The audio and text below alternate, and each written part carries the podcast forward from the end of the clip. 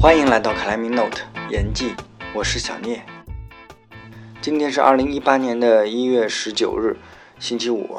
啊，我们新一期的节目上线。本期节目也是应该说是小广播二零一八年第一期正式的节目，就是说有嘉宾的。为此呢，主播特意去请了一位在我心目中啊一直很有分量的嘉宾，来一起跟大家分享他的故事。那本期节目时长超过八十分钟，请大家有心理准备。我们进入正题。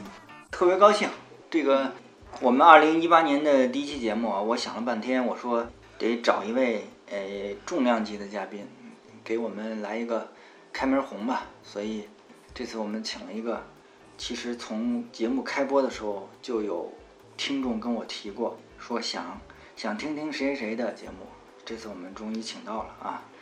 草叔啊，草叔先自己说两句。哎，谢谢大家。嗯，先首先是祝大家新年快乐，在已经到来的二零一八年，祝大家身体健康，然后工作顺利，然后能在自己这个爱好上，然后能够安全的享受。OK OK，好，谢谢草叔啊。啊，我们开门见山啊，其实一般来说上来我们都得问问这个。经历怎么入门的这个事儿，呃，草叔，反正资格是够老的。哎呀，这你没有资格，就是一个爱好者。不，肯定接触比较早，我知道。嗯嗯，对，接触这个攀岩这项运动呢，是在来北京以后。呃，在之前我是在重庆，然后上学，然后工作。嗯，在重庆的时候呢，就。攀爬过一次，在那个大田湾体育场，然后那门门口门口有一个人工岩壁，那第一次，然后就爬就爬到顶了，觉得哎还挺开心的。那是哪一年？零二年，那个零一年、零二年的时候，那具体哪年也记不住了。然后我是零二年夏天来到北京的，来北京因为是因为工作的原因，然后离开了那个重庆，然后来到了北京。来北京以后很快。就加入了一个户外网站，叫绿野，可能大家都知道啊，嗯南磨坊北绿野。呃，加入绿野呢，也是一也是一个一个一个巧合吧，因为我当时工作的单位有一个同事，然后呃，我现在还记得网名在绿野叫迷糊，啊，是一个女同事，然后她向我推荐了这么一个网站，因为她在里边儿呃玩嘛，然后我那会儿是那会儿是 O R G。对对对，O R G，呃，绿野的故事也很多。现在都估计好多人都不知道 O R G 了，是吧？还还是还还存活，还在还在是吗？还在还在呢。嗯，然后我们就在绿野的那个 O R G 网站上玩，然后嗯那会儿主要是以爬山啊、穿越呀，然后为主。后来慢慢的，然后。把北京周边的嗯多数穿越路线都走的差不多了，然后有些嗯比较要好的朋友，然后也成为生活中的朋友了，然后也有比比较相近的兴趣爱好。我们说那就看找一点简单的一点的雪山，然后去尝试一下啊。那那个时候我们就觉得，哎呦，光光有体力不行，那可能还得学习一点那个岩石技术啊，然后攀登保护啊什么的。然后我们就慢慢的，然后就呃找一些攀岩馆，然后。来练习一下怎么怎么攀岩啊、抱石啊，就专专项训练进行。嗯。那时候我想跟我们一块玩的有有唐门啊，有木兰啊。哦，唐门也这么早了。这差不多吧，然后那会儿，然后就就一就一就一块儿，然后就走上了这个攀岩的这条这条兴兴趣爱好的这这一块儿上来了。哦，那会儿唐门、木兰啊。嗯，最早我们是零零二年，然后还认识一个朋友，叫立岩。那个、那个、那个时候，他算是我在这个岩友圈里认识的最早的一个朋友。也是绿野上吗？还是他也在，他也在绿，他在绿野上也叫绿岩。啊。呃，然后我们俩认识是因为我们在健身房一块健身。啊。因为我在重庆就有了那个健身的这个去健身房练的这个习惯，然后我也是通过这个那个运动，然后改变体型的一个成功案例。啊。我我相当于在重庆工作了三年。然后我来到北京以后，我我我的大学同学，然后三年没见到我了，说，哎呦，这么一见你，然后就就变了个人似的，就是整个从人体型，然后到精神面貌都变了。我上大学的时候，然后就喜欢踢足球，踢足球呢，到踢了三年三四年足球，然后一直人很瘦，呃，大学毕业也没有到一百斤。然后我是通过健身，然后改变体型的，就是我大概三个月，然后从一百斤到一百一一十五斤。吃鸡蛋了是吧？还是怎么着的？呃，鸡蛋、鱼、牛肉，然后蛋白粉、面，嗯，蛋白粉也是一那个还吃的少点儿。啊。然后水果还有面包啊之类的，然后就基本上就那个时候我们买杂志看那个健与美，啊。我现在家里还有一箱健与美，然后还做笔记什么的，嗯。三个月，然后长了十五斤，然后又三个月长了五斤，我我直接就从一百斤到一百二，然后我在一百二这个体呃体重保持了大概有十多年吧。然后那积分这个您当时吃了吗？没没没没有没上那么狠的，没上那么狠的。那都已经十五斤。啊那对啊，就就是你每天每天去健身房嘛，一去就两两两小时。所以我来北京以后，我大学同学见到我以后说，哎，这个瘦子怎么一下子然后。这么强壮了啊啊！然后，所以我我当我看到丽妍一个比我更强壮的人的时候，我也很吃惊。然后那个时候我们一块儿在首体，首体有一个有个有一个健身房，呃，什么名字我都忘了。然后我们一块儿办着卡在那儿练，练完了以后觉得哎还有点体力，然后旁边还有个攀岩墙，然后又去那儿玩儿。所以然后老手体对老手体的二楼那个篮球馆那个羽毛球馆的那个。去过一次，我就去过一次。那个馆我们拆的时候，当天我还去爬了一回。嗯。五条线路有一条屋檐线路没完成，后来那个馆拆了，觉得特遗憾。嗯。就现在的能力来说，应该是能玩攀了。所以丽岩是我认识的最早的一个嗯攀岩的一个朋友，然后后来在那儿认识了，比如说像嗯小赵啊，这个像资深资深资深教练，然后他当时是那儿的。呃，馆员，然后在那儿看到了一个奇云的广告牌，然后这是我知道的最早期的一个最专业的一个，嗯，户外户外那个设备经营商啊，然后再后来是就安贞安贞报使馆就有了，这就安贞了。啊，然后安贞那我们大概在那儿过了一个冬吧，嗯，然后在那儿买的第一双攀岩鞋。啊。有个有个，之前在手里都没有穿攀岩。对，之前在手里，然后有有时候可能穿那个馆里面了。嗯。然后第一双攀岩鞋就是在安贞买，安贞买的。安贞那个馆，他可能也经营经营经营了大概时间很短，一年多，然后就就就不在了。但是当时有那个安贞的时候，我们觉得还是挺挺挺幸运的，然后也觉得挺港的。然后一边小酒吧，然后放着音乐，这边能享受能爬哈。我现在都还记得里边。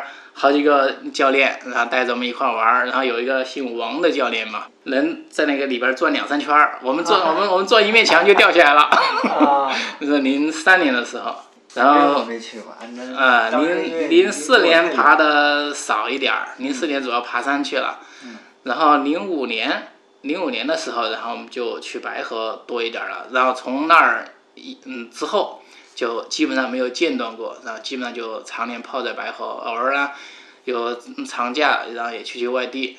嗯嗯，所以到现在为止，攀岩算是我坚持的最好的一项运动吧。啊，那健身呢？有攀岩以后，然后就觉得就觉得不用去健身房了，就再也没有办过卡了。哦，那个健身房叫浩沙。对，连锁店对吧？嗯，对对对。嗯，所以就这么算是。慢慢的就就入门了吧，然后就就走上了这条攀岩之路。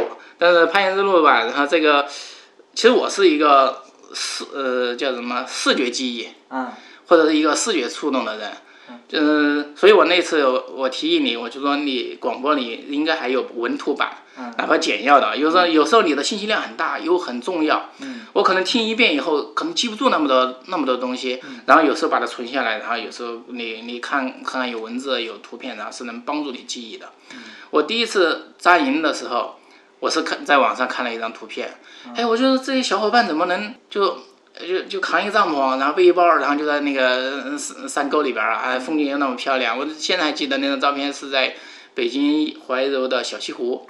小西湖有一个峡谷，那个地方现在都还有攀岩线路，但是不多，然后爬的人也很少。但是我去那儿的时候，我找到那个地方的时候，我看到旁边有有有有挂片，啊，估计那是后来开的，因为我去那地方也去了好几次。我当时就觉得，哎呀，这帮人生活的很惬意，然后我就很快就效仿了。呃，刚买完包，然后买完帐篷，然后就遇到非典了，就不让去了。然后我们还是偷偷的周末，然后约着伴儿，然后溜出去，然后去人家管不着的地方，然后扎个营啊，爬爬山啊，穿越啊。后来还有一张照片对我影响挺大的。这张照片，嗯，事后证实这张照片人这个人人物呢是武鹏啊。这张照片呢是在郭亮，但我看到它的时候，然后我并没有第一时间就呃发现这个是这是哪。网站上看到的，然后就觉得这个有一帮人，然后嗯啊那个在在岩壁上爬，那这跟我可能背着包然后在路上走，然后是另外一种体验。嗯，然后我是在零七，我已经攀岩以后，大概是零六年，然后我去到郭亮的时候，我在爬到某一条线路，这个线路刚好在那个景观台，景观台的岩壁根儿。我爬完了以后，呃，大概爬了有二十多米，然后就发现了一个绳套，那个绳套我用手一抓，然后就变成粉状了。哇，那么那个？它是一个白尼龙绳。啊，尼龙绳。白尼龙绳就是那个，嗯，经常人家捆绑货物然后用的那种那种那种绳子，一抓就成粉了。然后我就自己套了一个一棵树，然后直接用绳子缠缠了一个树，我就没敢那个那个就相对于不存在了那个那个。然后下来以后我就拍了一个照。我觉得，我就觉得这个线路在哪儿是人见过啊？因为当当时还以为是一个手攀，然后爬上去还挺高兴，然后一看看到绳套的时候，心里 然后一下子又又失落了，这重复了一个别人的线路。嗯，然后下来我就觉得在哪儿看过，嗯，然后就回到北京以后，我就开始翻照片，翻照片，然后我就证实了这个我爬的这个线路就是我当嗯应该是两三年前看到那张照片，这张照片其实也是把我触动我，然后从严管里边，然后呃往外走的一个一个一个很大的一个因素，呃自己呢可能要想去尝试雪山，想学点儿嗯攀岩技术哈。然后第二个是对这种美好的呃风风光以及这种很专业呃也可以说是也可以说是很刺激的一种运动然后的一种感应吧，然后就觉得引引向我往这个户外攀登的这个嗯领域里边，然后去探索。嗯，对，你说这个那个照片这事还是挺有缘分的啊。是啊，没想到几年之后你会爬到那儿去。对对对对。那绳套是他放的吗？然后你听我说啊，我就把我爬的照片和这个和和那个我当年看的那个照片，然后同时两张并列，然后摆在一起，然后发到了网上。我就说这张照片对我的一个个人的影响，嗯，我说我愿意请这个。套神套的人，然后喝个酒，啊，然后过了大概一天，第二天，然后我朋友就回我了，他说什么时候约？哇塞！因为他当时的那个，他是一个背面的照片，嗯，呃，贝贝的照片我看戴了一个橙色的头盔，头头盔颜色记得住哈，嗯嗯，然后也看不出，嗯，看不出到底具体是谁，然后又是从下方往上拍的，人家已经爬了有十多米高，你你看不出来这个人呃是谁。嗯，所以他看到这个帖的时候，他能确认自己爬过这个线路，自己用的是白色尼龙绳，还讲了一下为什么拴那个绳子便宜啊，留扁带留什么的，留留扁带然后花钱啊，他说害怕然后抽不下来绳儿啊，所以那个时候就是就是嗯买的那个尼龙绳，尼龙绳然后就是经过测试，然后也就是能在。呃，当时购买的新尼龙绳，然后能在有限的时段内，然后是可以使用的。嗯嗯。呃，所以然后我就后来就约他，然后一起聊了聊。我觉得就有点像我的指引我的一位老师一样。然后 后来我跟我朋友也成为很好的朋友，然后也是我们开线的一个好伙伴、好老师。这真是缘分。啊，真是缘分。嗯。这种感觉挺好，就是同同一个。一条线路，然后然后不同的人去，尤其是传统攀登上这种，特别是还以为是 FA 呢，是吧？让你发现一个，然后又找到了，哎，这个不错，嗯，这就是基本上后来就从进入白河，然后就哦，我记得那年你爬的是挺勤的，是吧？呃，前些年吧。对。但是我觉得我们。嗯，我们也不算是老研友，我们我觉得就比我们早的还有一波。嗯，肯定。我我们算是就中间中间档的。对。呃，可能在我们的训练方法上有问题。嗯。我们当时从零五年开始爬，一直要，我记得我爬了有两年吧，我才能完成比如幺幺幺二的线路。嗯。你看现在这新生代，半年，刚刚就上去了。嗯。所以这个难度提高的越来越快。它跟它的训练方法是有有有关系的，训练条件，训练方法、训练条件，然后训还有就是包括你的投入度都有关系。嗯，因为我们我们其实我身边的这圈研友吧，大多数都还是业余的，嗯就是因为个人的呃投入度不一样，投入的时间不一样，然后他完成线路的质量和时长，然后就会有有所有所体现。你想想，我们当时零几年的时候，北京的严管没有现在这么嗯这么好，没有现在这么多，可选择面很窄。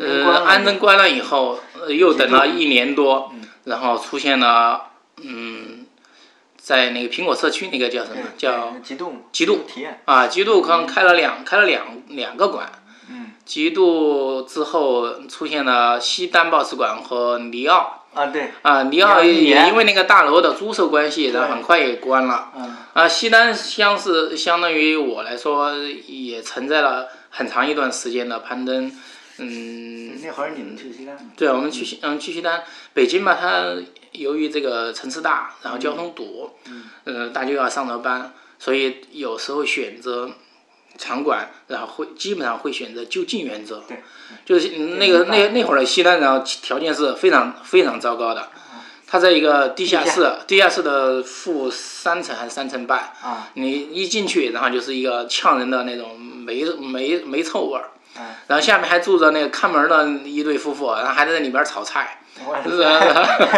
据说是，据说还是还是南方人，一炒，然后还有辣椒，然后呛得很。啊然后那个那个馆是李二，然后跟他的朋友，然后一起弄的嘛。二李二在那儿看管的时候，然后把自己的肺都搞搞炸了。是吗？对啊，因为空气所以他后来空气不好嘛是吧？对啊，他后来他就老老说你们太他好像是好像后来是生场病啊，是生生生啊，他就他肺泡爆了嘛，就是就是老守在那儿，然后那个对身体不好。啊然后呢，他就老点拨我们，他说你们这些要开严管的啊，一定要找一个那个通风的，然后然后条件好的，然后别像我那么憋在下边儿了，给憋坏了。呃，是说李二李二后来那那个西单关了以后，因为他在方庄上班儿，嗯我走路上碰见他一次，嗯那时候我住方庄，还说。后来也不也不爬了，是因为得病，后来那他现在还爬，爬偶尔在手天能碰到啊他。偶尔啊嗯，然后还带着一些小朋一些小朋友，然后有时候去白河呀什么的。啊。嗯，在在西单玩的时候呢，有一帮朋友，然后确实是，呃，受到我我我们呢或者我的几个好朋友，然后、嗯这种带动性，比如像像木兰啊什么的哈，我们有时候会在绿野发个帖，啊，啊、那会儿就是鼓励大家，然后就是嗯山友，但是我记得木兰有一段是定期组织免费的那个叫什么，就是类似于培训啊，类似于这种，好好像就是就相当于是一个嗯召集人，嗯因为绿野 ORG 它的这个网站它的宗旨呢，首首先它是一个非商业的，嗯嗯，然后就是以以老领队，然后带动新人一起活动，嗯，这么一种形式来来开展这种户外，嗯嗯运动吧。然后那会儿木兰做的比较多，呃，我印象里他搞过大概有三四期这种新人培新人活动，呃，都是都是义呃就是免费的嘛，义务的。然后实际上我们也不能作为一个攀岩教练，没有这个资质，也没有这个水水水水准，或者说科学的训练方法，我们只是说有一点儿这个热情。引导大家啊，引导这个热热情，我们告诉大家还有这样一项运动，然后可以从通过什么途径，我们会发一些帖，然后比如说哪个严管在哪儿，然后呃花销是多少，然后怎么去，到了哪儿，然后找谁，然后就提供一些信息嘛。就这种山野里边的人，很多人是非常有热情的，所以这种带动性，然后嗯会会触发一些人，然后他的嗯他的热情。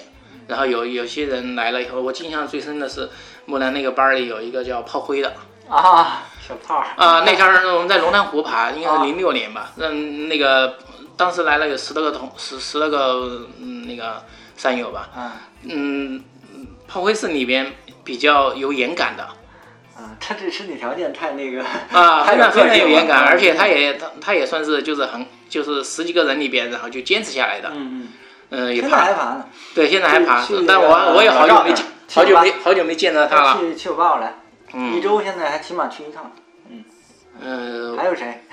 还有说到了就都想想，我想回忆一下老人儿。嗯我们能影响到的人，我想还有大雪啊、嘎嘎他们那一批，那也是西单那个时期吗？对他们第一次来应该是西单吧？哦，就是我记得当时我们发了一个帖，然后我我还记得那个标题，我写了一篇文章，我觉得三人同爬必有我师啊，因为当时这个这标题我都有印象，是吧？你说我都有印象啊，我就说我就说如果我们爬的不好，但是我们可以作为作为一个穿针引线的那么一个一一个一个带路人，嗯嗯，然后或者一个推荐者，嗯，然后把这项运动或者或这个嗯嗯这这种。场地经营者，然后给引荐给大家，然后大家有兴趣，然后可以去尝试接触。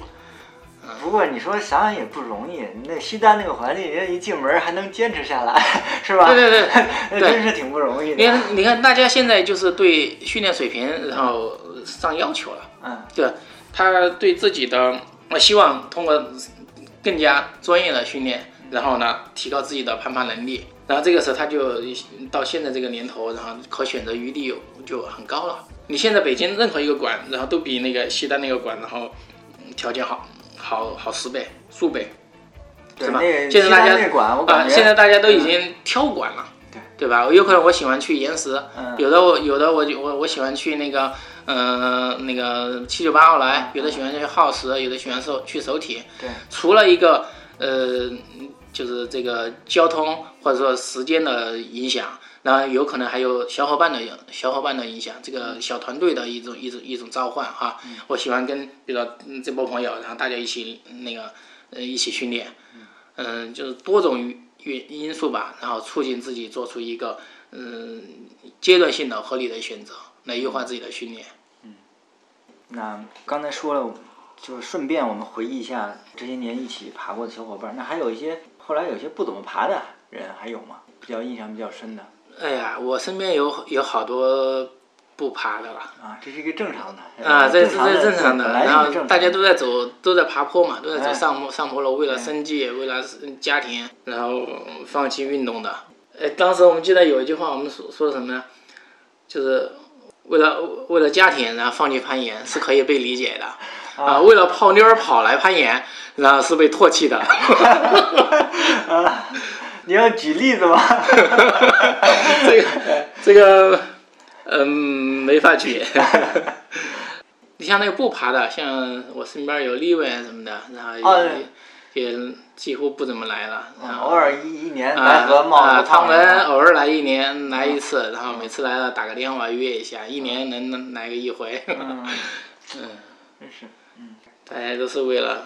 拼生活呀！天空，天空，啊，天空说要恢复，不是吗？哎，他一年也就爬一回，恢恢复不了。嗯，天空这老是在这个创业型公司里面，这个没办法。那天他不是又回望京了吗？对。那天我叫他来吃饭，我还跟他聊，因为大家岁数都差不多嘛。说你怎么能还能保持这样的激情是吧？因为他们。他问你。我问他呀，因为他在创。啊啊！你是说他创业的激情？对，我现在你让我去这样公司，我是打死我也不去的。你经常就是人的精力是有精力是有限的，对，就是他把他的精力，然后阶段性的放在他的工作上，嗯，所以他现在工作很有有突破。那当然，那那呃，包括比如说像武鹏对他的影响，我觉得也是非常正能量的。对，就武鹏已在有一段时间是天空的，嗯，那个同一公司是天空的领导。对。啊，武鹏他也是属于很钻研型的那种人才，不管他对户外爱好啊，对攀登的专登嗯钻研啊，对他工作上的那种技术流的那种钻研啊，然后对对天空对我们都是一个很正向的影响。嗯嗯。但是武鹏这个不在了，对我们对我们来说是一个特别大的一个遗憾。说到他这儿，我们就想聊一下。安全问题啊，没聊聊，嗯，安全问题。咱们聊到哪儿都就是从其实从常人来说，我觉得人是对安全是意识不到的。只有出了状况受伤以后，然后其实你会觉得，其实这原本是一场可能会避免的一个一个伤害。我那天开车开到故宫，故宫后面然后有呃有一个工人正在那个修剪那个大树，那么大的。一个一个充电的一个锯子，一只手拿着，一只手拉着树枝，爬已经爬了八米高了。哇塞！我当时等一个红绿灯，所以我有我有时间呢看他两眼，但是我已经没有蹬一遍，我也我想拍个照了，我说发群里让提醒一下，让大家这种做法非常危险。然后我我们有一点攀岩知识以后，然后知道该怎么做保护。那我爬到那么高的树上以后，我我至少我得穿个安全带，套个扁带。对对对。我在背后摘个梨，再再爬个果树，是吧？那我我我要想摘个梨什么的，然后我肯定会会穿个安全带，然后拿拿个扁带，然后拿个锁，然后把自己锁在那个一个足够粗壮的树枝上。那他这种，一个手拿着一个树拿着一个树树枝。另外一个手，然后一按键，哗，然后就就就锯下来了，是吧？那有的时候树枝把自己一挂，然后人掉下来，那个锯还是锯着呢，锯到自己腿也也很危险，锯到下面的行人也很危险，是吧？就从一般来说，从常人来讲，然后其实他对这个安全他是模糊的。嗯我在我的工作经历当中，我们有一个记者，然后采访过一个南方的一个打核桃的人，然后当时那个家庭，然后他常年几十年就是靠一个树枝。拿一个树，拿一拿一个竹竿，爬到树上去打那个山核桃，采这种野果子卖钱，然后养家。然后他就是因为从树上摔下来，然后摔伤了，所以他这个家庭很凄惨。然后这个故事对我来影响影响影响特别深。包括有一天我家我家住在十二楼，然后突然有一个人从窗外下来，然后就擦玻璃了，那称为蜘蛛侠是吧？对。哎，我我我就到那儿以后。然后他擦我们家那个玻璃的时候，我说我能给你拍一张照吗？他说可以。然后我就给他拍一张照。然后我我看了一下，他就是用大概有三毫米的、三厘米的那个嗯绳子。嗯。嗯，应该是那个叫应该是二十二。二的哈。应该是二。嗯，灰白色的那个叫麻绳儿。麻绳啊。嗯。哎，我那哪一年啊？就前两年啊，那你碰的公司太土了。我然然然后然后这个前年看的公司就已经用静力绳了。对，然后他就是用那个麻绳儿，然后用那个意大利半克儿。其实我就想拍的就是拍他的那个他的嗯下电系统。嗯。然后拍完了，我给他给给了他一瓶矿泉水，我说你带着喝吧，然后很快又去处理一下就下下就下去了，又到下一层去了。就是就是这种，嗯，你在生活当中其实能看到很多场。场合里边儿，然后大家是在一种，嗯，不安全作业，包括楼下拆拆房子的，嗯，自己拿着铁锤，然后砸自己脚下的墙，有有这么干的，对对对，砸松了，然后然后他再换到另外一个地方，然后再砸一锤子，那个墙就倒了，是吧？对，经常你会看到一些安全事故，实际上大家对这个安全的漠视吧，就是漠视。我现在还记得，我零四年我跟唐门还有乱马，我们三人去爬华山的时候，嗯，我们从华山。南风往西风走，然后那是个绝壁。嗯，呃，我们就想看看那外面到底有多陡，因为老有老有老有那个那个警示牌，然后说不行，我靠近，我靠近。当时我们真的是这么干的，我趴在那儿，然后他们拉着我脚，然后把头探出去，是吧？然后现在就觉得这就是一个反面反面教材。对。当我掌握了一些安全知识以后，我打死我也不会这么，我我也我也不会这么做。后来我们看到那个长空栈道，哈，也是非常危险的。啊，有些人他就是在上面玩跳，嗯，我就我就觉得你你要是在有安全的状况下，然后你你一步一步往前走，然后这这没毛病。如果你在上面打闹嘻哈的话，嗯嗯，那我觉得就太不靠谱了。对，嗯，然后我们具体到那个。攀岩的这个安全性来说的话，呃，因为我去年受过一受过一次伤哈，嗯，这一次受伤呢，然后对我的一个影响，我觉得还是比较明显的。嗯，虽然我现在还在一个康复过程当中哈。嗯，对，我们先聊聊康复。这个你做了多长时间康复？我从大概伤后，我介入康复，就是去康复中心康复，这个稍微偏晚。嗯。按理说的话，我应该再积极一点。我之前呢是在网上，然后看一些帖子，看完帖子，然后买了一些呃器材，然后在家里自己照着练。练呢，那毕竟没没有人指导吧，没有人指导，然后它的效果，然后不太，嗯，不是最有效的。嗯。当然也也有一些帮助哈。后来我大概是五六个月的时候，然后我去那个北四环奥体中心里边有一个康康。康复中心，然后去那儿练了大概有两个月。你那个是关节还是？我是脚踝。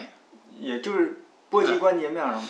呃，有波及有波及有波及到关关节面。我到现在，然后我伤后到今天应该是一一年十三个月了，嗯应该是十三个月了。然后对我来说还有一点影响，就是它的脚踝的角度，然后达不到最大化。哦，角度达不到最大化的话，我需要比如说我在上坡的时候就会我。上上坡上坡我会我会有些吃力，比如尤其如果在攀爬的话，爬那个 slap 线路，然后就会、就会发力不充分，发力不充分，一个是角度问题，还有就是你的肌肉的呃肌肉的张力或者嗯还没有达到还没有恢复最大，不算疼，因为疼酸酸的那种、那啊那种感觉。嗯然后你通过辅助按摩，嗯然后或者一或者嗯强迫的去压它，然后它那个角度它会它会增大。比如我的右我正常的右脚踝，然后我顶墙的时候用膝盖顶墙，脚后脚尖儿往往后退，我能退出十二厘米哈。然后现在这个呢，我我现在这个就它就只有它就它可能只有两三毫米，两三厘米，然后再慢慢压，再慢慢压，它能压到大概十十一，但是总还会差一点儿。但我相我相信这个可能通过之后慢慢时间的呃越来越长哈，包括以以后摘出钢板以后，然后再接着去积极的康复，然后什么时候摘？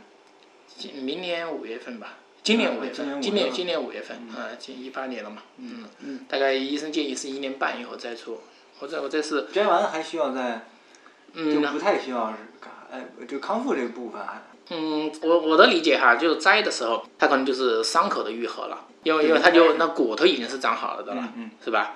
然后伤口的愈就是那个刀口的愈合，这个刀口的愈合呢，它可能会限制你有一段时间不能动它，嗯然后它可能里边的组织液啊，然后嗯静脉啊什么的，它又会又又会长长粘连在一块儿，那这个时候可能就需要需要那个介入康复，然后再去把它复原，嗯，慢慢练吧。嗯从这个对身体的影响和心理的影响都有一点儿，因为后来我大概过了有半年，然后去那个岩石，嗯，爬线路的时候，因为它是一个自动保护器，啊，然后我就爬到顶以后，我不敢，我不敢松手，不是这个你有没有伤？我觉得这一第第一次碰那东西都是吧有点那个。啊，有点不能松手，然后下面好几个小伙伴说，曹叔，你放手，你放手，放手，它很缓慢就下来了，啊我不敢放。啊，我也不知道是第一次使用这个新高科技装备啊，还是还是因为受伤以后的一种心理心心理阴影。我倒盘了一半，实在力竭了，然后脱手了，哎，还行，然后吊住自己了。啊 那呃，后来你已经恢复爬野外了吗？对，已经爬野，已已经恢复爬了。就是爬野外的时候，这个爬野外，我现在是就是暂时不先锋攀登，啊，因为毕竟有钢板在里面，心里心里有点儿有点儿犯怵。嗯有点犯怵。但是我十一月的时候，我在青岛，然后参加一个活动的时候，一次摆档，嗯然后这也是一个意外发生的一个摆荡。然后当时头一天我们开完线，然后把绳子吊在上面了，然后第二天然后接着爬死绳子上去的时候，大概这个绳长有四十多米吧，四十多米，然后这个岩壁呢它是有个错层。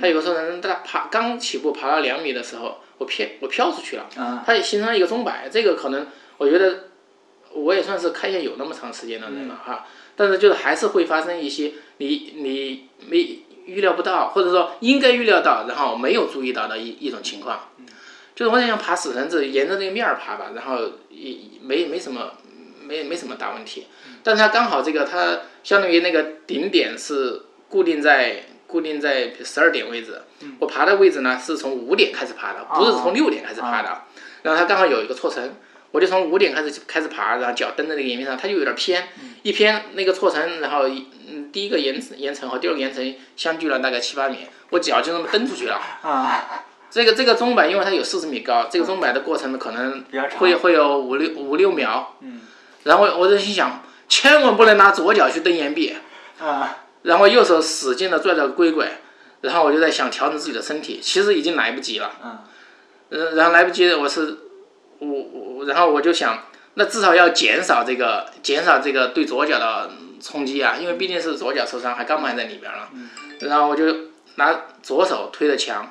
左手和左脚同时基本上撞在撞在撞在那个岩壁上，然后右手死死的拉着那个自动端，啊然后就很无奈，我在我在空中，然后试图想调整身体，然后不让左脚去，但因为这个重力的原因没办法调整过来，然后当然后一下子那个踹在岩壁上，然后左手然后给搓掉一块皮，还好，就小伤现在也好了，脚没事儿就行。啊，脚没事儿，然后下来以后我说，哎呀。还是十十一月八号同一天，上次骨折和这次然后给摆档，那是同一天。我说这天以后这一天这一年这一天不出门了，不爬线就完了，别不出门。这么巧，你这是？是啊，然后下了一身冷汗。我幸好我说还好，这个检验住了这个钢板强度可以。呃，钢板强度还可以，然后没事儿的哈。呃，我我好奇问你，你这个过完年想吗？呃，不想，我我我坐过，我受伤以后，然后坐过两三次飞机，坐过一一次动车，他没有，他没有，我也没有给任何安检员说我体内有钢板，然后也，然后也没有也没有想，地铁也坐过，没有想，然后基本上就当正常人似的。不是，那你那钱花的值，这个他这钱不是白花的。哎呀，这钱花的不值啊！其实这个，哎呀，一说就说到这个。受伤经过了哈，总之要小心驶得万年船。嗯，OK，那我们继续啊。我比较佩服草叔，就是记性是比较好，好多东西有些细节回忆都比较清楚啊，一下就让我让我都想起，尤其是老一点儿那些。老人儿老事儿，包括你的那个 那口号，我都一下就想起来。早年那个看一些论坛，虽然我不上绿野啊，就是不不没有参加过绿野活动，绿野是上是上，也我记得我也注册过。啊，包括那时候绿野那个，呃，还有活动分级是吧？对对对。几级几级是吧？对对对。嗯。哎，现在绿野关过又开了，是这意思吗？呃，关是因为。说不清的一些原因，嗯，那好在通过大家努力，然后把它恢复了，嗯，然后也进行了一些改版，然后有有有老版，然后有有新的版面，然后也有，嗯，比如说现在都用 A P P 啊，用用手机手机登录啊，啊，这些都基本上实现了。那现在活动上面活动的人呢，还还是人少一些，人少一些了是吧？这个被其他的平台说到六点呢，也可以稍微扩展一点，谈两句啊。嗯。还是因为这个，嗯，大家兴趣、兴趣爱好，然后可能发展到最后，他会受家庭工作的影响，然后有些人他可能就在参与这个活动的时间就少了，次数频率就少了。另外一些人呢，他可能就走向了比较专业化，啊，比如有一波人，然后就是登登山去了，有一波人攀岩去了，嗯然后兼顾的来说比较少。他一旦选择一个更更细的一个一个领域以后，他可能钻进去了，然后他参与其他活动就很少。比如说有些人攀岩去了，有些人滑雪去了，是吧？有些人他可能喜欢这种滑雪登山，啊，有些人喜欢喜欢这个潜水，啊，他基本上就是慢慢的从半向半专业化吧，然后再精进了。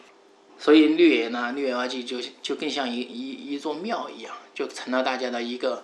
呃，怀念青春的那么一一一座老庙哈，嗯，就是就是这样，所以很多很多时候很多有有一些人他批评这个绿野，他没有没有什么上进上进心哈，嗯，既不嗯就是另外有一个绿野，它商业化，然后它可能搞得很很活泛哈，活动很多，那活动多，然后也也有些纷争也很多，啊，这个这个这个这个绿野二季呢，然后就显得。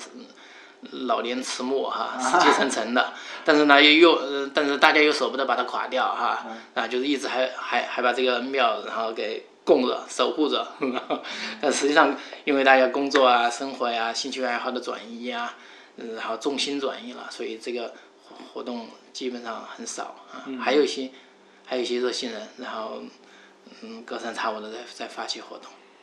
行，我们说下一个话题，其实刚才。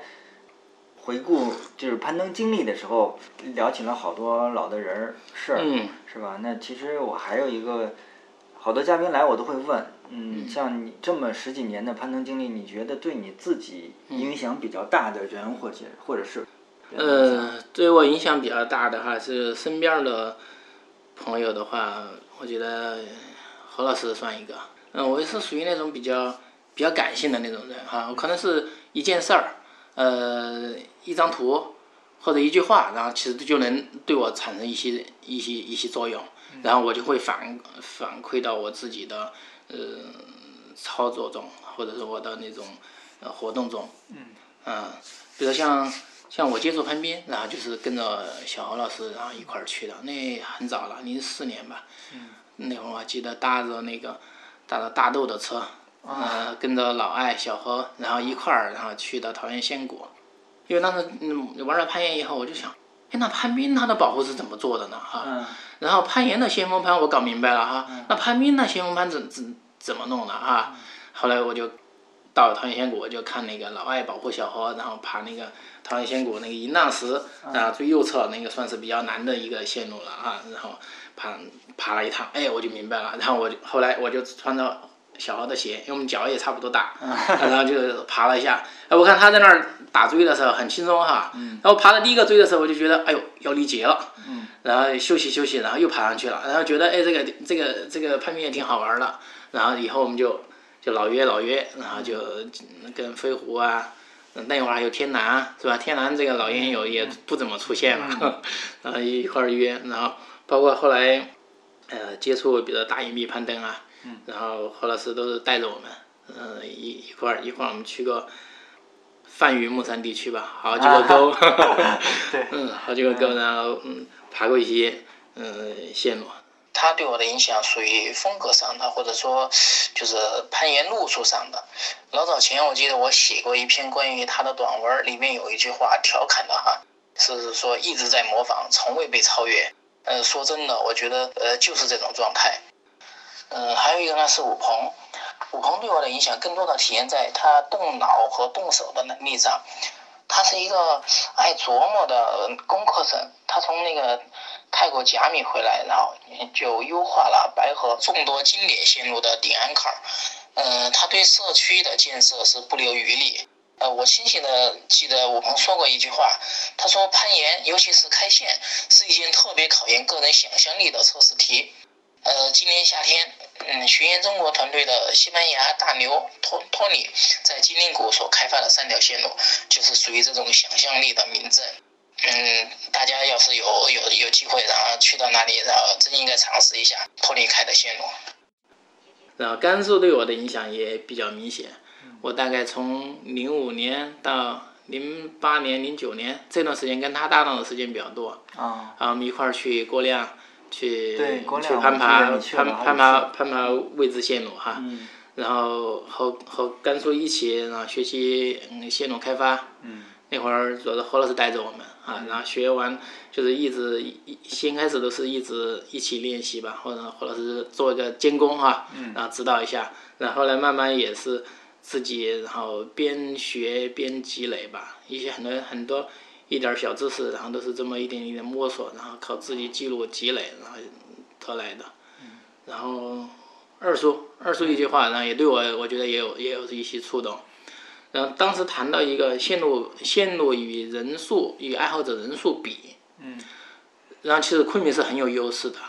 嗯。昆明爬的人也就，当时我们应该是十年前聊天了哈。十年前。啊，十年前聊天了他说当时他的线路几百条了。爬的人只有几几十个，然后这个线路比是呃非常有优越性的啊，然后白河实际上是线路很少，然后爬的人是逐渐逐渐的是越来越多，这个比例呢，让到全国来说，然后可能是最小的，啊，然后二叔就是一句话，就是就是要多开线路，线路多，然后整个地区的水平才能上去，我觉得这句话我听进去了，所以我包括后来我积极的参与开线。然后我觉得多少都有他的一些，嗯，这个一句话上的一些提醒吧，嗯，帮助我，会影响到我的一些行为。对，我觉得二叔在微博时代还是经常能发出一些。这个声音值得那个关注的，对对对。不过后来大家看微博少了，改成朋友圈时代，实际不方便这个扩散一些东西都啊。然后甘肃对我的影响，除了就是攀登的伙伴哈，还有甘肃他自己的那种癖好，因为我们俩都是从事文图工作或者或者是设设计方面的哈，然后他是比较比我要更嗯纯粹，然后更或者说更执着一些啊。比如说我们挑选线路，然后他首先会挑这个线路漂不漂亮，对，是吧？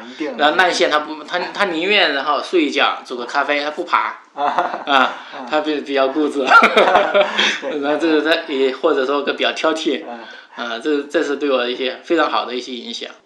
呃，要说到影响，可能来自于各个场合，呃，比如说在奥莱、在白河，老赵对我和一票研友来说都是有嗯非常大的帮助的。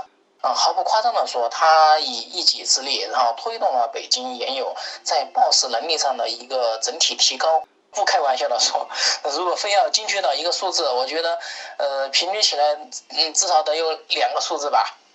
呃，又如同。呃，老曹啊，曹大爷，我们称呼，呃，这样这样一心关注着新人进阶的热心研友，其实都是我们这个群体的福音啊。所以从每一个人身上摄取养分和知识，呃，从每一次攀爬中呃体会要领，我觉得是我们完善自我的一一个途径。呃，除了像人的影响哈，网络，嗯，网络啊，比如说像绿野的三百，像盗版研究，然后这是。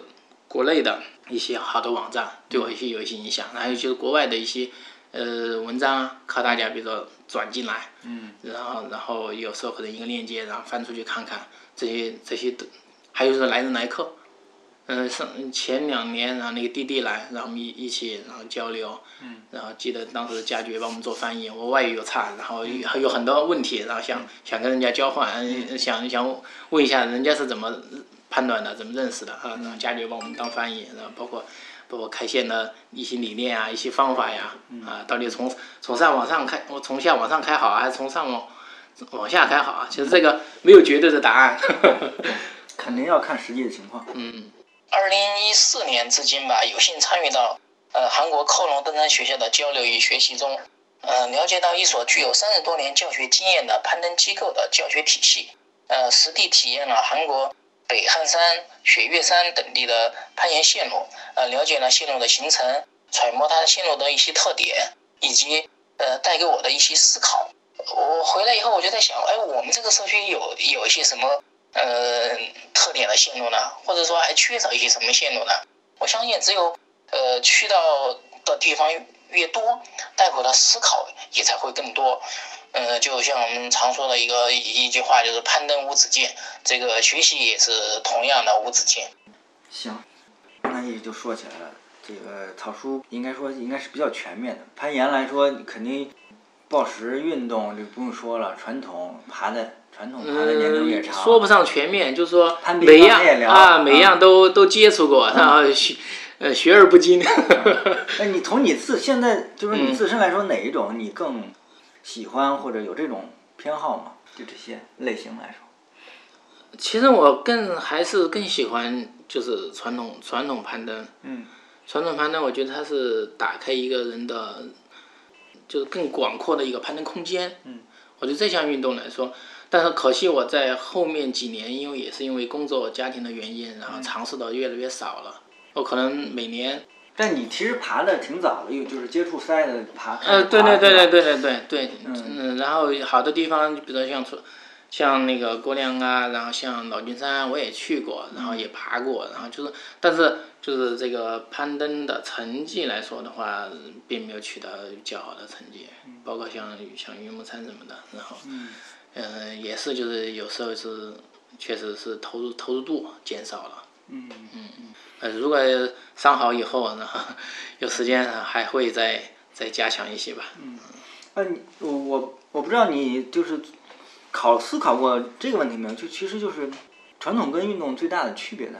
这个跟好多人吃饭的时候啊，闲聊的时候说到过这个问题。嗯，就是运动攀它可能也不完全，就是它两两两两种攀爬，它是可能是。风格不同或者方式不同，但实际上都需要触及到自己的极限吧。嗯，就你你你光说你的运动攀，然后它就是为了追求一定的难度。其实传统也是一样的。嗯嗯，你完成了五点九的，你你就会去尝试五点幺零的，你就一级一级往上推嘛。不是不是以前简单的说哦，我就是为了求到自己最大的那个极限值，然后就去玩运动攀去了。不是这样的，他只是说很多人。从一接触攀岩，然后就是因为有很多的便利，或者是呃某一些人，嗯嗯某一些文章对他的影响，然后起嗯在自己心里产生了一个作用，然后让他快速的选择了一个我去主攻哪一样。嗯嗯嗯，一当然也有很多就是想全面发展的也有，嗯，这就是从接触和尝试的难易度来说的话，呃嗯，攀运动攀就是它更更容易上手。嗯。但是现在这个现在你看这两年百合，就说嗯像周鹏啊，像小何呀、然后也开设了很多，嗯，包括康华呀，然后也开设了很多那个传统传统攀登的课程。嗯，我觉得这是有利于带动呃研友然后全面发展的呃一些有利有利条件吧。特。别是他们今年新打了一些传统的线的点儿啊。对对对那云有梦峡呀有有利于那个这嗯，个石河塘啊都有好多，嗯，比较快的能发展出来。就是你上面的人要怎么带下面的人。早期呢，可能就是传帮带这种这种方式，呃，到后来，嗯、它的影响面比较小。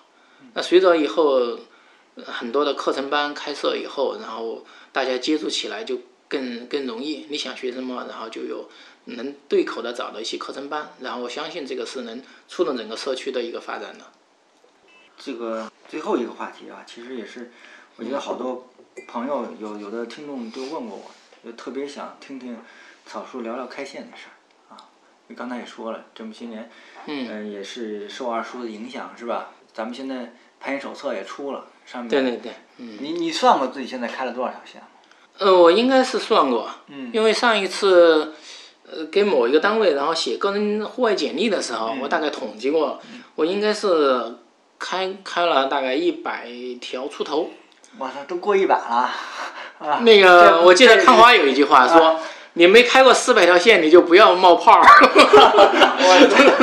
然后我就想，哎呀，完蛋了！我说我康老师要求太高了，四百条。对，我就想，哎呀，我这个数量还没达到呢，我应该少说话，应该多看别人怎么做的。这一百多条跨跨度是几年啊？这是我应该从十年吧，我十年，我打下的第一个钉应该是在零七年。零七年。那第一条是什么线？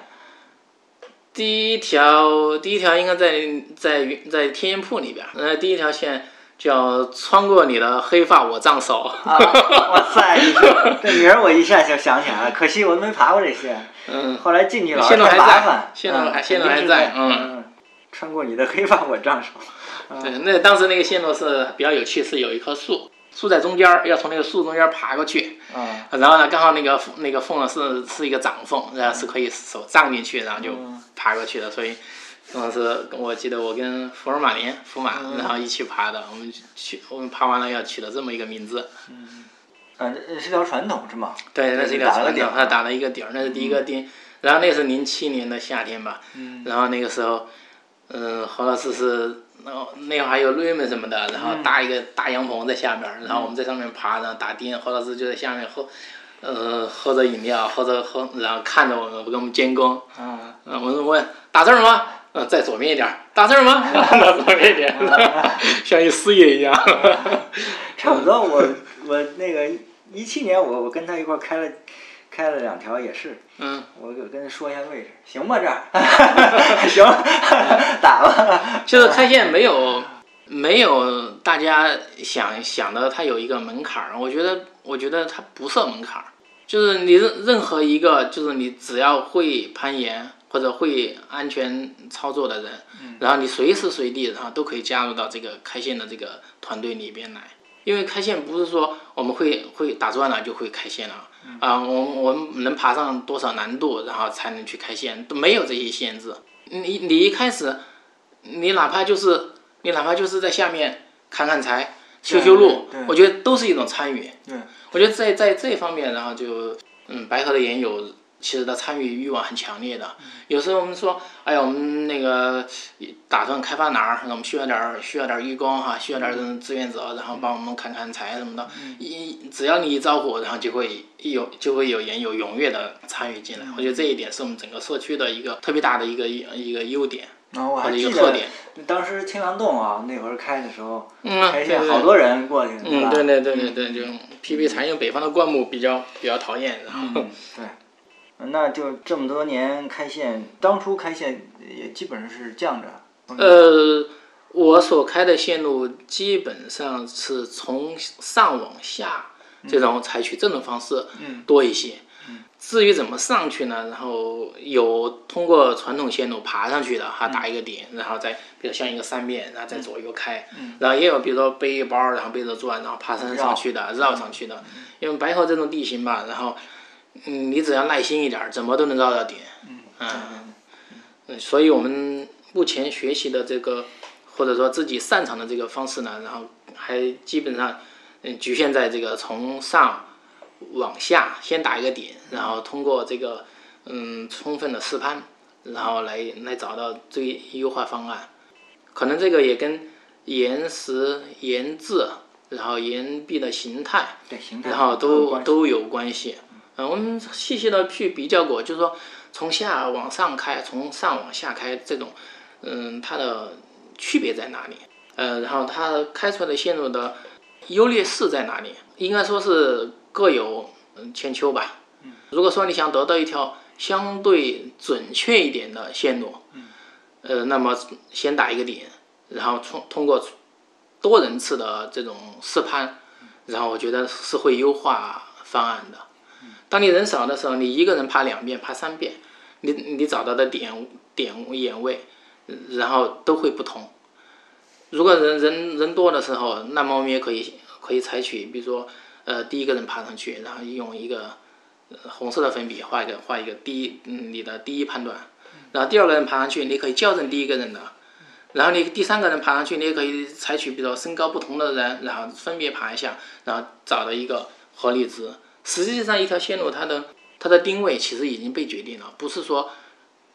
不是说，嗯，虽然是人打上去的，可以左一点，可以右一点，但它最佳定位实际上是已经被这个岩壁自身决定了，就看你这个开线的这个人或者开线的这个团队，然后有没有把这个最佳方案给给找出来。嗯嗯，其实我觉得就是十年一百多条线，整个这个经历，我理解也应该是你自己成长的一个过程。对对对对对。中间还是，呃，我就是想听听。这个经验吧，或者教训，或者你觉得这些年获得的一些心态上好也好，这或者呃经验上也好的东西。我开的线路，我有打过的废钉。我当打第一个废钉的时候，嗯，哎，我心里觉得特别特别难受，嗯，然后特别受不了，然后我就要想想办法把它拔出来，嗯，有的有的有的时候那个螺杆都敲敲敲歪了，然后也拔不出来，然后我就买个锯，然后把它锯掉。啊，但是，嗯，然后在旁边重新打一颗哈，就可能这是一种，这是一种洁癖。啊。不管我这个钉儿是怎么打废的，是螺杆它本身，嗯，膨胀螺栓的质量问题，还是我的操作问题，然后就是造成这么一个一个纰漏，然后觉得总是很可惜的，就不不愿意在这个岩壁上多留一个钉，嗯，嗯，就是这个到底一个线路几个钉合适呢？是根据它的。呃，岩壁形态，然后根据这个安全性，嗯，由主要是由这个安全性来决定的，是吧？但这个安全性可能每，但是你这个开发者，你的心理承受能力，然后会决定这个钉数的多少。基本上就是不要在人家过难点的地方，啊，人家过的难点那锁的都锁的不行了，你非得逼着人挂一块挂，然后那儿有，实际上这个就是给人家人为的提高了线路难度和攀爬的危险性。那么就是基本上是在难点前，啊难点过了之后，然后有有一个钉，然后你挂着就会就就很很很舒服。可能就是因为自己自己拿不准的时候，然后这个时候一定要慢下来。嗯，我有我有个这种改过线路的这种例子，问柳是吧？啊对对对，问柳改过改改过一个钉，改过一钉那个那个时候，嗯，我记得我当时改完钉，然后还被一个老外骂了。呃，我知道。啊，我刚 背一包，然后走上去的时候，然后那个有人有一老外，然后就指着那个钉说：“这个钉怎么被改动了？”然后我，嗯，然后我就跟他讲了一下我为什么要改动它，然后他就说：“啊，是你改的，fuck。”然后，呃，那我我放当的就是后来了。啊，然后然后我看从下往上数是温纽的第一个、两个、第三个、第三个钉，啊，第三个钉。然后当时为什么要改那个？实际上，这个这次的改动，然后反过来这么多年回来看这个问题，嗯，就是因为当时可能想一天把它开完，啊，然后因为为什么打的第一次的那个位置，那个那是一个挤，那那是一个挤，然后我们把这个钉打了的时候，然后我们正确，我们后来就是多数人爬的方法是从右边抓那个小闪电，然后再去搂那个平台抓那个大碗这么过去的。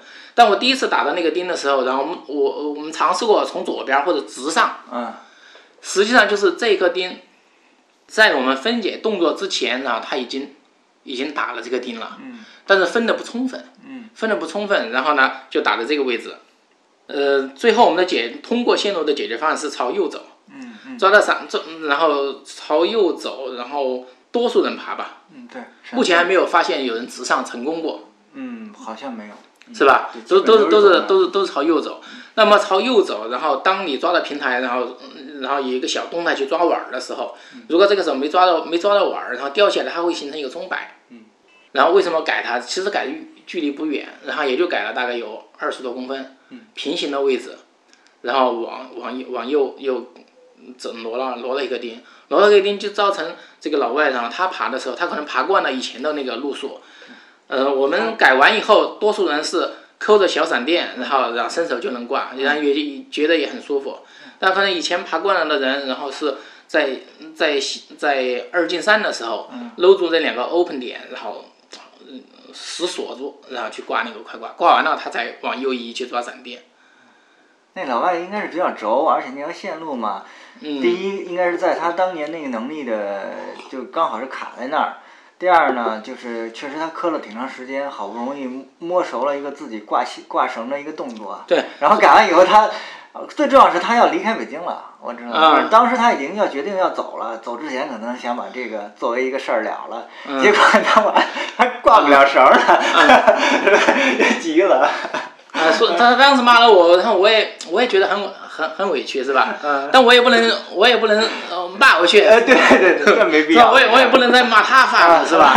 啊，然后这个时候，然后飞哥在旁边说，我认为这个钉改的很好。啊，然后后来后来老赵知道这个事情了，然后老赵说也说这个这个钉就是应该改，啊，但是我不是说呃因为钉钉钉可以被改动嗯而去忽略这个钉，嗯、该怎么打。嗯，是吧？不能因为一个线路，我们可以反复去修改它，然后就开线就随意。对，就这个是这个案例对我现在来说还有一些个一个促进促促触动作用，嗯就是当这一步这一步我没有分解，嗯，呃，或者是还拿不准的时候，我可以不着急，我可以不我可以标记出来，我可以不打这个钉，是吧？等到最等到能能合理的分解了以后，然后找出最安全的位置，嗯，然后最合理的位置，那个时候我们再去下一个钉，因为现单说拿一个钻打一个洞，这样这个这个这个活儿，四个人他就干得出来，是吧？对，没错儿。嗯，那唯一的要求就是让你垂直，别打歪了，别打斜了，打斜了它容易容易连轴转，对，是吧？你只要打正了就行，深长度合适就行，是吧？这个力气活儿是，呃，有点力气，然后你就能你就能干了，它不是一个精巧精精很精细的活儿，精细的活儿是在于你怎么优化这个线路，找到合适的定位。对，我觉得这个确实就是没有必要那么着急。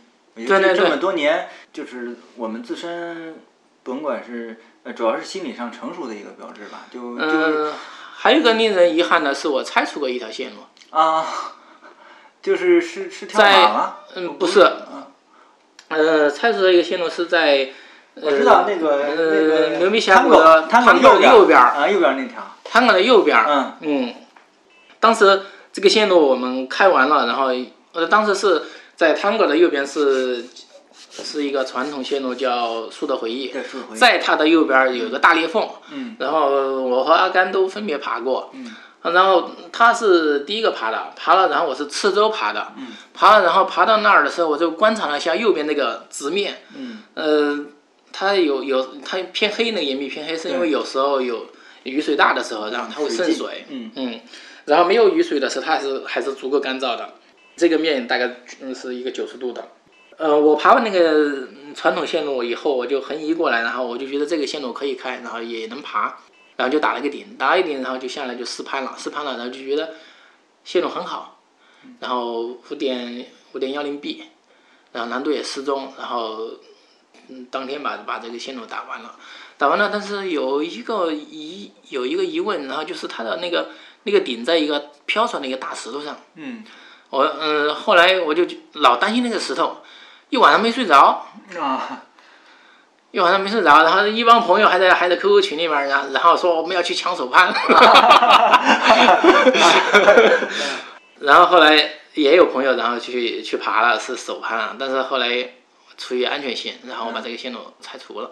就还是觉得那个顶不好，对，还还是还是觉得那个底儿不好，然后后来也想过方案，就说把它降一颗钉，就把顶放在那个大石头下边来。后来又给何老师打电话，呃，给何老师打电话，我说你过来看看。然后何老师看完了以后，我甚至在那个大石头上，然后把一颗钉跟后面一个大石头，然后打了一颗钉子，把它连拿铁丝连连起来。嗯但后来还是琢磨这个，光靠一个铁丝的力量，然后拉不住它。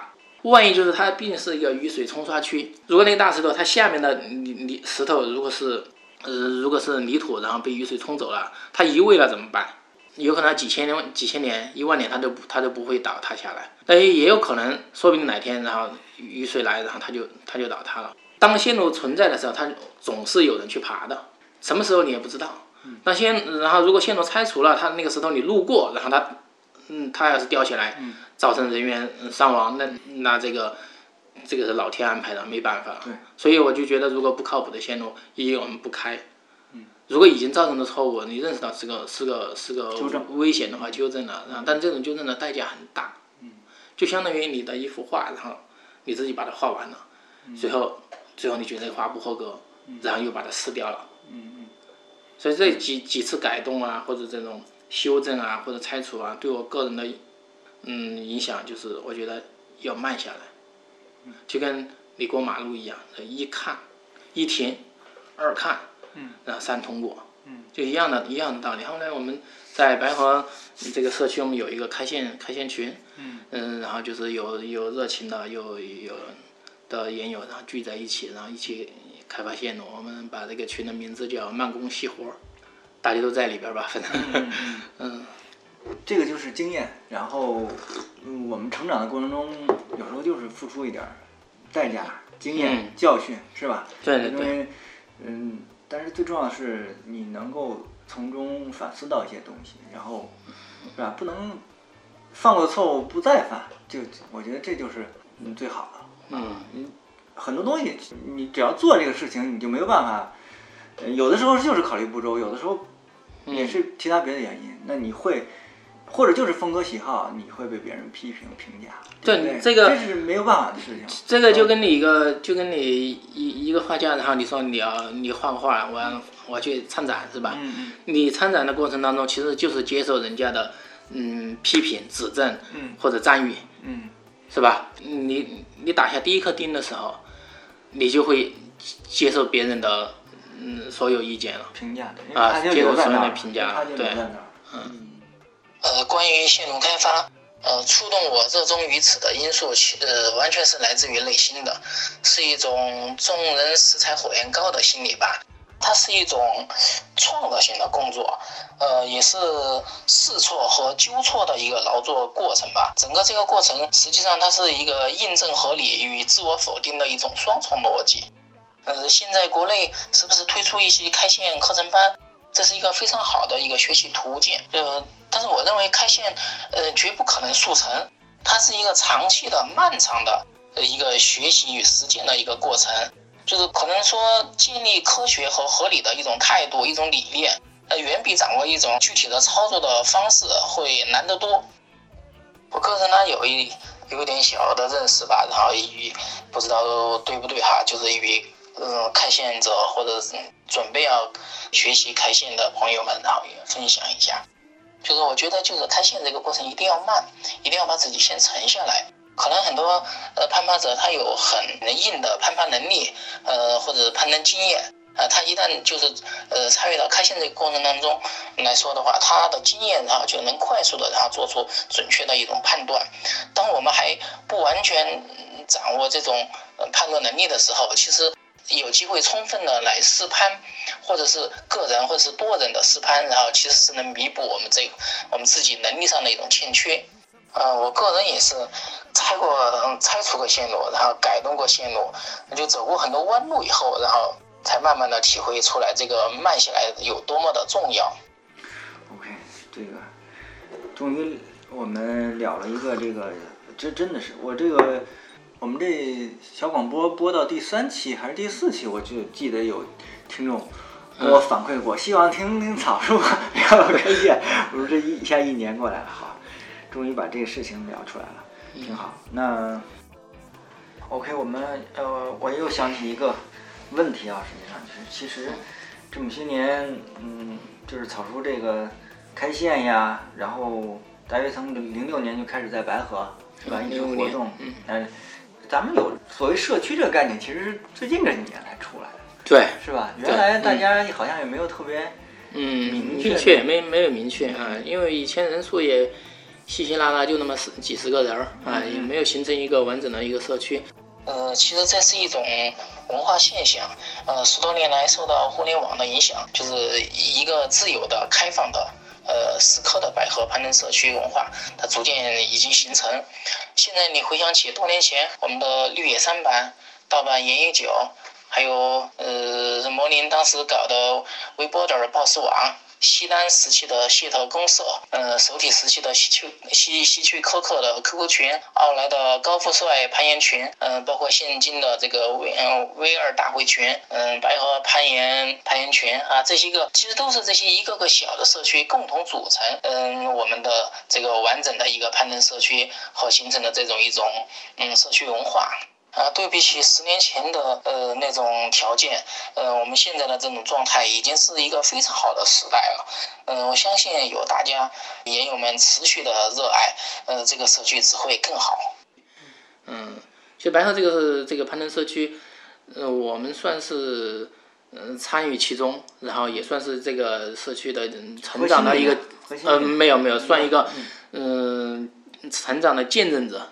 啊，也从我们。加入，然后一直慢慢这个看着这个社区慢慢的越来越越来越丰满哈，然后从三从那个几十十几十个人儿啊，然后现在慢慢的北京的也有成百上千的这种势头在发展啊，嗯，然后包括野外的线路的增加，盐场新盐场的开辟，然后城区里边的盐管的这种就是各个爱好者或者一些商业力量，然后。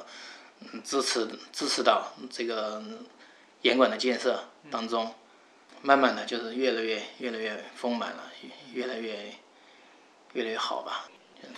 我觉得我们一个刚才你说的社区，其实文化是一个非常重要的符号或者代表吧。嗯。这其中代表了白河社区文化的，我觉得是有一个特别重要一个东西，就我们终于出了一本这个叫。北京攀岩指南，对一个纸质的一个东西。对对对对对，这是我觉得这算是一个里程碑的一个一个东西了吧？就是真正是积累了这么多年的一个，也不算交作业吧，反正总是总是这么多年这么多年这些为这个社区做过贡献的好多人的大家的一个成果的一个展示。对对对，这个是集所有所成，然后于一一本啊，就是它基本上嗯承载了白河的一种。比如说，白鹤是一种什么状态哈？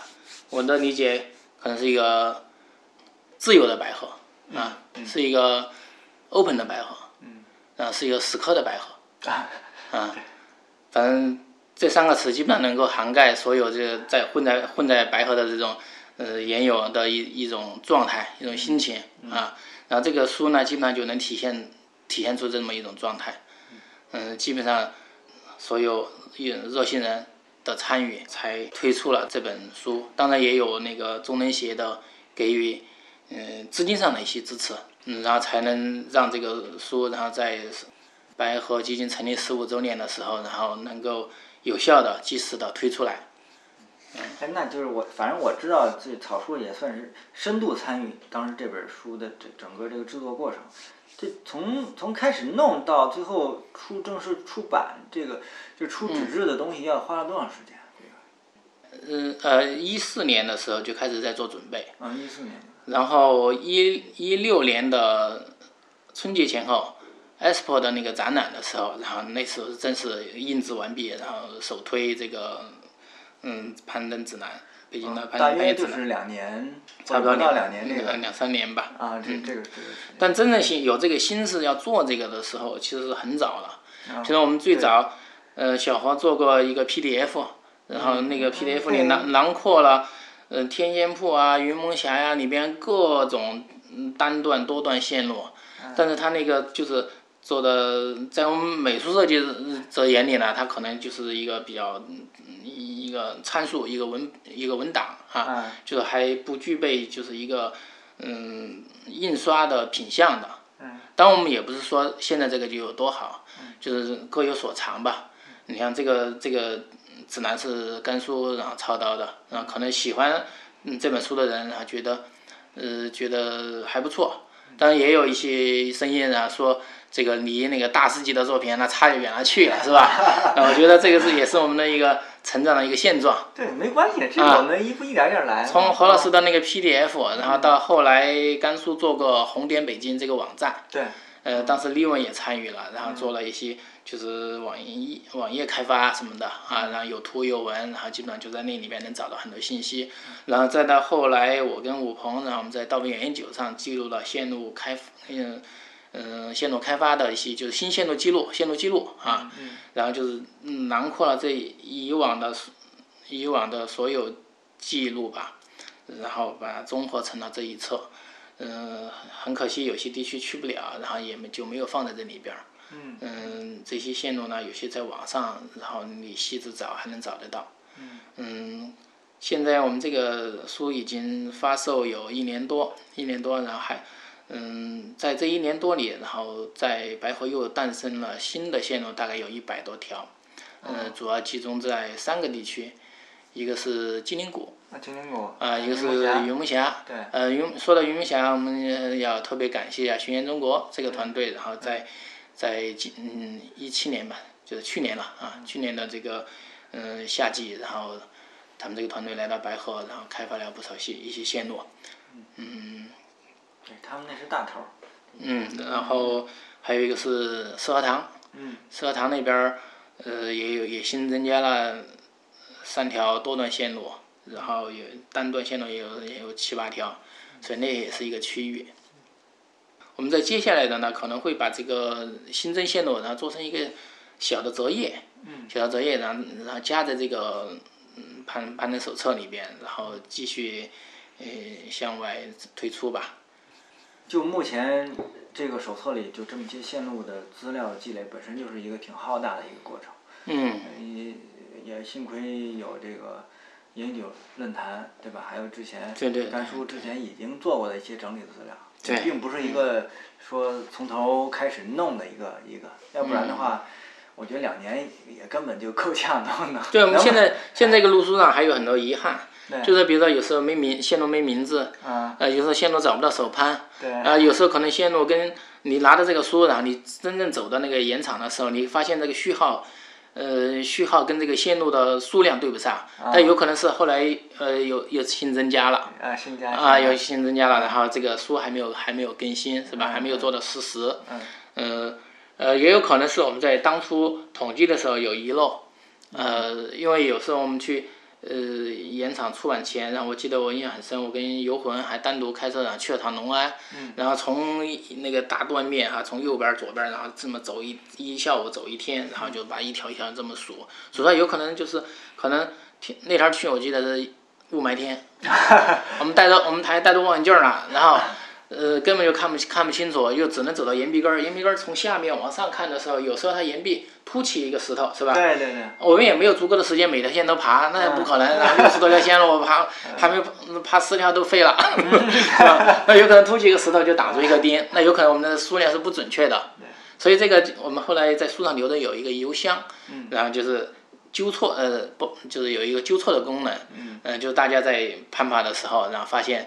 嗯，高度不对，数量不，嗯，丁数不对，还是位置不对，嗯，然后还是难度，然后完全就是完全跟路书记载的完全不一样，然后都可以反馈到我们这个邮箱里，然后我们再争取，呃，之后的这个册子里啊，更新的时候就把这些所有的数据，然后更嗯精刷新一遍，精准一些。嗯，反正社区嘛，社区就靠大家一起，对，社区就靠大家一起建设，嗯，所以他我说他白话他是一个。它是一个开放的白行，一种开放状态，这种这种开放的心态特别重要。嗯，谁都可以来，谁都可以在这里留下你的作品。行，那我这边基本就这样，也再次感谢吧。我们这个这个草书作业，这白河盘基因这个，现在是几个人管理来着？呃，大姐管账吧，大姐管账。大姐管账，何老师是这个基金的带头人，啊，然后我们都是打小工的。行，那今天你就代表一下我们这个，嗯，反正起码我代表小广播吧。这个首先要明谢，呃，这么多年，真是就是在这个原来都不叫社区，就是白河。对这个这个社区越来越规范化了。每年我们三月份清明的时候，不是有一个安全安全课程嘛？然后有一个清洁清洁课程，就这个我们会打算就持续的嗯持续的开展，就每年也是一个严季的开始。然后希望研友们，然后过了啊，就在城里憋了一冬了啊，然后那个作为新年季的开始的一个小小的大家又回到这个自然岩壁，嗯，回到自然线路下面。行。就是我们的，也是希望我们的听众啊，都能当然是在白河、在北京的吧，能够积极的参与这样的一个活动，包括手头没有这个《北京攀岩指南》，反正我个人是强烈建议建议啊，应该人手一本，像我是两本，有一本翻，有一本收藏着，是吧？哪天这个这绝版了，我得有一本收藏着的，是吧？就是应该有一本这个东西啊。嗯，我们最后吧，最后是二零一八年新的一年。哦，刚才是不是刚开头也说了？嗯。还有没有想对研友说的话？看看。啊。嗯，我觉得更多的是共勉吧。就是现在这个攀登的大环境是越来越，嗯，越来越开放了啊。嗯。然后越来越好，然后大家能在自己精力呃充足的情况下，合理的调配调配时间，然后能更多多的参加运动。一起开发线路，我觉得是一个很美好的一个状态。行，那我们共勉。还有什么要补充吗？我觉得主还是要注重安全，就这一点是所有的事物的一个前提。嗯，一定要在安全下来来操作，爱好啊、生活啊，都要在安全的状态下。对，不管是我们生活中还是可能，对对对。既然我们已经学到了一些这些技巧，就像刚才你说的，那其实任何的涉及到。所谓高空作业，我们都应该要有这个意识。嗯啊，嗯，再次感感谢草叔啊，我们客气。本期节目就先到这儿啊。嗯，好的，嗯，感谢大家收听。嗯。OK，再次感谢草叔的分享。呃，这个冬天的下午，跟草叔一起认认真真的就攀登这个话题，我们一起聊了两个多小时。如我在公众号推送文章里写的那样，其实好多朋友认识时间挺长，但是少有机会这么认真的坐下来，安安静静的聊天儿。整个这个过程对于主播自身自己本身来说，就其实就是一个思考、认识、进步的这样一个过程。我想这也是小广播 Climbing Note 啊制作节目的一个原动力吧。那在新年伊始，也跟大家汇报一下小广播的一些小变化。啊，其中最主要的一个就是，我想从这期开始就实现多平台同步的更新了。啊，什么叫多平台呢？就是原来小广播 Climbing Note 只在荔枝 FM 上发布，那今年我们多了几个平台，有喜马拉雅、网易云音乐，还有蜻蜓 FM。当然，iTunes 去年就实现了啊。iTunes 它并不会，就是。Apple 的服务器那儿并不会存储这个音频文件，它实际上是也是采取链接的方式去读荔枝 FM 上的这个原文件。那想多平台这个发布，嗯，一方面是为了方便好多用户的收听，你不用单独为了小广播去下载某一个 App。第二个，其实还有一个很重要的原因是备份。那之前节目做的比较少，几期十几期，那现在已经积累了四十多期了。呃，备份就变成一个比较重要的问题。万一哪个 app 突然之间垮掉了，对吧？这也是很正常的事情，可能节目就再也找不着了。那所以我这次找了四个吧，四个，但是有一点小问题，各有各的小问题。有的是排序，就是它的，因为后台一次传上去了这么多多期节目呢，不支持排序，所以目前只能保证最新的节目在在上面。啊，其他节目可能大家如果要听的话，还是自己看一下。第二呢，就是喜马拉雅比较特殊，它对这个主播实行分级制度。那呃，小聂这个主播在那儿级别是最低的，最低有一个问题就是它你上传节目的整个时长是有限制，也就是说我并不能够把所有的节目都放上去，只有你积累到了一定的呃用户数还有收听量以后，它才会给你升级。那所以目前喜马拉雅只上传了部分节目，啊，网易云音乐、蜻蜓 FM 上面应该是比较全的，啊。当然，最全的还是在荔枝。最主要是个别的小聂自己跟那白活，也没什么主题的东西，就没有再往其他平台上传。好的，这是新年伊始的一个大变化吧，希望能够方便大家的收听。